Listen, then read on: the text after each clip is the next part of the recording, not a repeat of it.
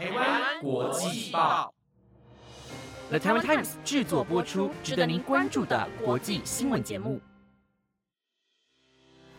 Hello，大家晚上好，欢迎收听台湾国际报，我是蓝一涵，马上带你来关心今天的国际新闻重点。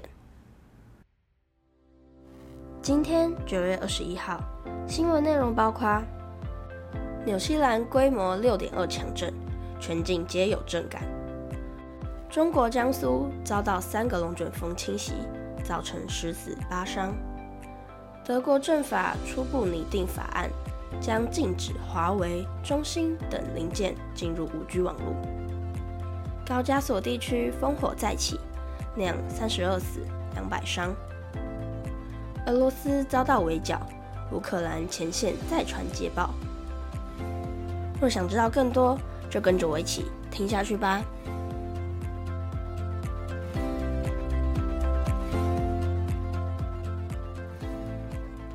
首先带您来关心纽西兰地震。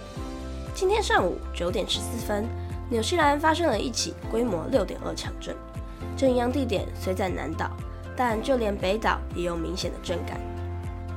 根据报道，这次震央在南岛基督城西方一百二十公里处，深度仅约十一公里。这是纽西兰在二零二三年中遭到的最强地震。但于二零一一年二月时，基督城附近区域发生规模六点三级强震，当时伤亡人数高达一百八十五人，因此勾起不少人不好的回忆。二零一六年十一月。纽西兰也发生了一起规模七点八的强震，同时引发海啸，造成两人死亡，数百名民众受伤。这次国家紧急事务管理局虽表示目前并不存在海啸风险，但民众仍心有余悸。值得一提的是，当地对强震规模经过多次修正，从最初的五点四到六点二不等，目前在网站上显示则维持在六点零。震央位置位于基督城以西约一百二十公里处，地震深度则是十一公里。接着带您来关心中国江苏遭到三个龙卷风袭击。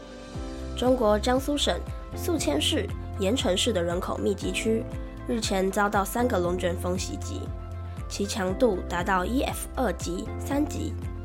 由于恰逢下班时间。导致至少十人死亡，数百名民众受伤。经初步统计，此次龙卷风受灾人口约五千五百一十二人，一千六百四十六户房屋一般受损，倒塌房屋一百三十七户，农作物受损四十一点八公顷，临时转至安置四百五十人。北京青年报报道，对于此次龙卷风天气，江苏省气象专家表示。受江淮气旋影响，由于大范围的强降雨和大风天气，其中还伴随着比较强烈的龙卷和强对流天气，江苏省的沿淮和淮北地区也出现了大范围的强降雨。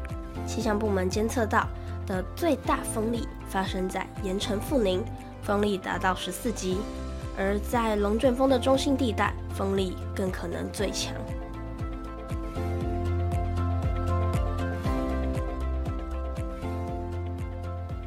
接着带你来关心，德国政法初步拟定法案，将禁止华为、中兴等零件进入五 G 市场。德国内政部表明，发现国内行动网络在关键基础设施方面过度仰赖中国供应商，而今在美中两国关系不断恶化之际，美国也督促其盟友减少对此类设备的依赖。而根据电商咨询公司的一项调查中指出，华为的零件组目前占德国五 G 无线接入网络的比例为五十九趴，使用比率相当之高。因此，德国为了确保自身的稳定性，不对中国过度依赖，禁令可能会要求运营商在二零二六年十月一日之前，把中国零件组在 RAN 和传输网络中的比例降至最高二十五趴。德国内政部将从下周起向内阁提出其逐步删减使用中汽零件组的办法，但可能会面临数位事务部的抵制，因为该部门担心此举恐影响德国本就缓慢数位化的进展。德国内政部一名发言人说，该部门尚未做出任何定夺，并确保行动网络存取保持稳定、快速和支付得起，非常重要。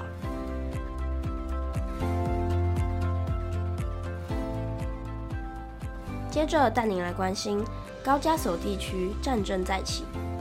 位于高加索地区的亚塞贝然与亚美尼亚，2020年曾在纳戈尔诺地区交战。两国虽然达成停火协议，但关系至今仍十分紧张，近期甚至有持续升温的迹象。亚塞贝然指控当地武装分子埋设地雷，炸死了六名亚塞贝然人，于是境内的纳卡地区展开反恐行动，要亚美尼亚裔分离派人士举白旗投降。对此，亚美尼亚指控亚塞拜然意图种族清洗，并要求当地俄国维和部队和联合国安理会采取行动。双方展开了激烈冲突，至今造成了至少二十五死，一百三十六人受伤。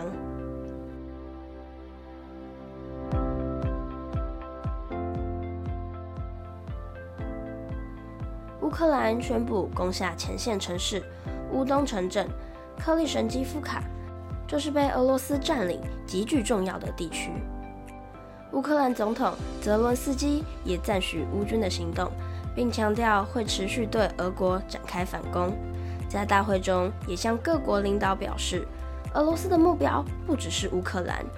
俄罗斯试图将粮食短缺武器化，影响范围从非洲到东南亚。乌克兰也试图将能源武器化。